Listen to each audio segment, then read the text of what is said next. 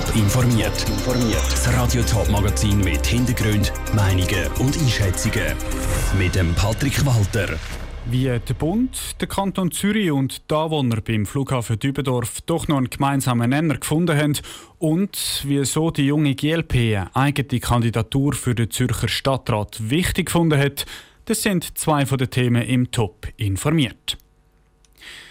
Was passiert mit dem Flugplatz Dübendorf? Das ist schon lange eine offene Frage. Die Standortgemeinden haben sich gegen zu viel Fluglärm von Privatflugzeugen gewehrt und das Verwaltungsgericht hat den Gestaltungsplan sogar aufgehoben. Der Kanton Zürich hat inzwischen Plan B ausgearbeitet und heute mit bisschen Verspätung präsentiert. Was also soll jetzt mit dem Flughafen Dübendorf passieren? Jan Isler. Eine Taskforce hat sich im Auftrag der Zürcher Regierung intensiv mit dieser Frage auseinandergesetzt. Die Zukunft vom Flughafen Dübendorf ist nämlich schon fast ein Scherbenhaufen gewesen, ruft Matthias Ramsauer vom Departement Umwelt, Verkehr, Energie und Kommunikation, kurz UWEG, an der Medienkonferenz in Erinnerung. Ich mag mich noch erinnern, wie es dann angefangen hat, bröckeln. Es sind immer mehr Problemfragen auftauchen. Man hat trotzdem Sachplanverfahren eingeleitet, aber es hat dann rechtliche Fragen, technische Fragen gegeben. Und irgendwann ist die Sache so verfahren gesehen, dass man gesagt hat, man muss irgendwie wie einen, einen Schlussstrich ziehen. Am Grundsatz hat sich beim neuen Synthesebericht dabei nichts geändert. Es soll eine Dreifachnutzung geben. Innovationspark, Flugplatz und Militär. Forschung und Wirtschaft sollen eng zusammenarbeiten. 10.000 Arbeitsplätze sind auf dem ganzen Areal angedenkt. Die Zürcher Regierungsrätin Carmen Walker-Späh betont vor allem die Bedeutung vom riesigen Areal als Forschungsstandort.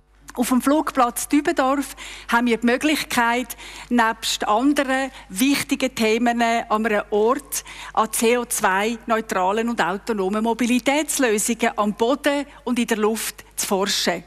Diese Chance ist einmalig. Der Innovationspark soll auch der Öffentlichkeit zugänglich sein und zum Beispiel einen Erholungsraum oder Restaurant beinhalten. Der Flugplatz selber wird weiter genutzt, vom Militär, aber auch zum Beispiel von der Rega. Nicht nur von Bundesseite und von der Seite vom Kanton gibt es Zustimmung für die vorgeschlagene Nutzung vom Flugplatz. Auch die Standortgemeinden stehen hinter dem Neustart, sagt der andere Ingold, der Stadtpräsident von Dübendorf. Die Standortgemeinden, ihnen ist es wichtig, dass der Flugplatz auch künftig ein Ort für die Bevölkerung bleibt, mit dem sie sich auch identifizieren kann. Der wertvolle Landschaftsraum muss für den Naturschutz erhalten bleiben und auch als Naherholungsgebiet für die Bevölkerung zur Verfügung stehen. Der Stadtpräsident von Dübendorf, der André Ingold, im Beitrag von Jan Isler. Der Ausgleich der verschiedenen Interessen der ist offenbar gelungen. Am Schluss der Medienkonferenz haben alle Beteiligten den Synthesebericht unterschrieben. Die ganze Planung läuft jetzt weiter und soll dann im Frühling am Kantonsrat vorgelegt werden. Der muss den Plan nämlich auch noch zustimmen. Das Ganze ist laut der Verantwortlichen aber auf jeden Fall ein Generationenprojekt. Der Zeithorizont ist 2050. Die junge GLP von der Stadt Zürich will in Stadtrat. Für das schickt sie die 30-jährige Serap Kariman ins Rennen. Ich habe vor der Sendung mit der Kandidatin von der kleinen Jungpartei telefonieren und habe von der Serap Kariman wissen, warum sie in Zürcher Stadtrat will. Ich bin hoch motiviert, das jetzt anzugehen. Ich bin auch der Meinung, dass der Stadtrat im Moment eine Monokultur ist. Ich bin jung, ich bin eine Frau, ich habe einen Migrationsvordergrund und ich wünsche mir, dass auch der Stadtrat so ist und dass das ab bald hoffentlich dann so repräsentiert wird. Und für das stehe ich ein und für das würde ich jetzt eigentlich auch die Verantwortung übernehmen in der Stadt.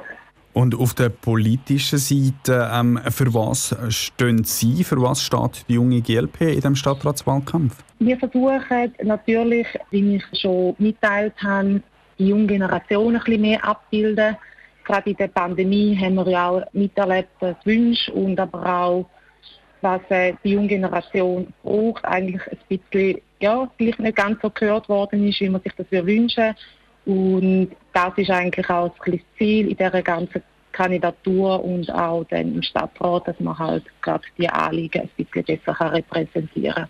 Dann ähm, würde mich noch wundern, ähm, wie schätzen Sie Ihre Chancen ein, um tatsächlich in den Stadtrat reinzukommen? Ja, natürlich. Es ist eine ernste Kandidatur. Ich muss das glaube wirklich betonen. Es ist nicht ein Witz. Es ist kein Jux, den wir hier veranstalten. Ich bin mir aber zum Beispiel sehr bewusst, dass es ähm, schwierig wird, weil bisherige selten abgewählt werden im Stadtrat. Trotzdem wird ein Sitz frei. Das heißt, es gibt auch eine Möglichkeit, um den Sitz mir zu gattern. Und ja, das ist ähm, ja, das ist eigentlich so ein bisschen das, was ich versuche und hoffe eigentlich mit das Beste. Serap Kariman von der jungen GLP im Interview vor der Sendung. Von den bisherigen Stadträten treten alle nochmal an, außer der AL-Stadtrat Richard Wolf. Seine Partei will den Sitz verteidigen. Es gibt aber einen Haufen zusätzliche Kandidaten. Mehr Informationen gibt es auf toponline.ch. Parkplätze in der Stadt Winterthur, das ist ein heißes Eisen. Am 26. September stimmt das Stimmvolk von der Stadt über die neue Parkplatzverordnung ab. Bei den insgesamt drei Verordnungen geht es darum, was Parkieren in der Stadt soll kosten und wer in der blauen Zone darf parkieren. Der Winterthurer Stadtrat hat heute den Abstimmungskampf so richtig lanciert und erklärt, warum es aus seiner Sicht dringend Anpassungen braucht.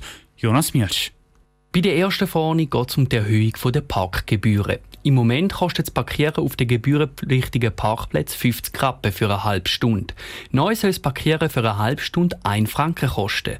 Eine angemessene Erhöhung findet Katrin Kometa, Winterthurer Stadträtin. Die Parkgebühren sind aus dem Jahr 1996. Es ist Zeit, dass man die erhöht. Das ist eine moderate Erhöhung und wir erhoffen uns damit aber auch eine Lenkungswirkung. Die zweite Verordnung betrifft das Parkieren in der blauen Zone. Dort geht es darum, dass Leute mit einer blauen Zonenkarte neu beweisen müssen, dass sie nicht auf privatem Grund parkieren können. So soll die Anzahl der blauen Zonenbenutzer weniger werden, erklärt Katrin Kometta. Das Ziel ist, dass diejenigen, die eine Parkkarte für die blaue Zone haben, dort einen Parkplatz finden. Da gibt es weniger Suchverkehr in den Quartieren und der öffentliche Raum soll von denen genutzt werden, die darauf angewiesen sind und die, die privat parkieren sollen privat parkieren. In der dritten Verordnung geht es ums Nachparkieren. Dort soll der Bezug von der Bewilligung fürs Nachparkieren vereinfacht werden. Der Stadtrat will mit diesen Verordnungen erreichen, dass die Leute mehr mit dem Velo und zu Fuß unterwegs sind und das Auto nur noch bei Bedarf brauchen. Die Gegner von der neuen Verordnung finden nicht, dass es durch die neue Verordnung weniger Verkehr gibt, sondern dass sich der Verkehr einfach in andere Teile der Stadt verlagert. Entscheidet tut die Bevölkerung von Winterthur am 26. September der Beitrag von Jonas Mielsch. Gegen die neue Parkplatzverordnung gibt es Widerstand von den bürgerlichen Parteien. Sie sehen in dieser Verordnung eine Benachteiligung der Autofahrer. Top informiert, auch als Podcast. Mehr Informationen gibt es auf toponline.ch.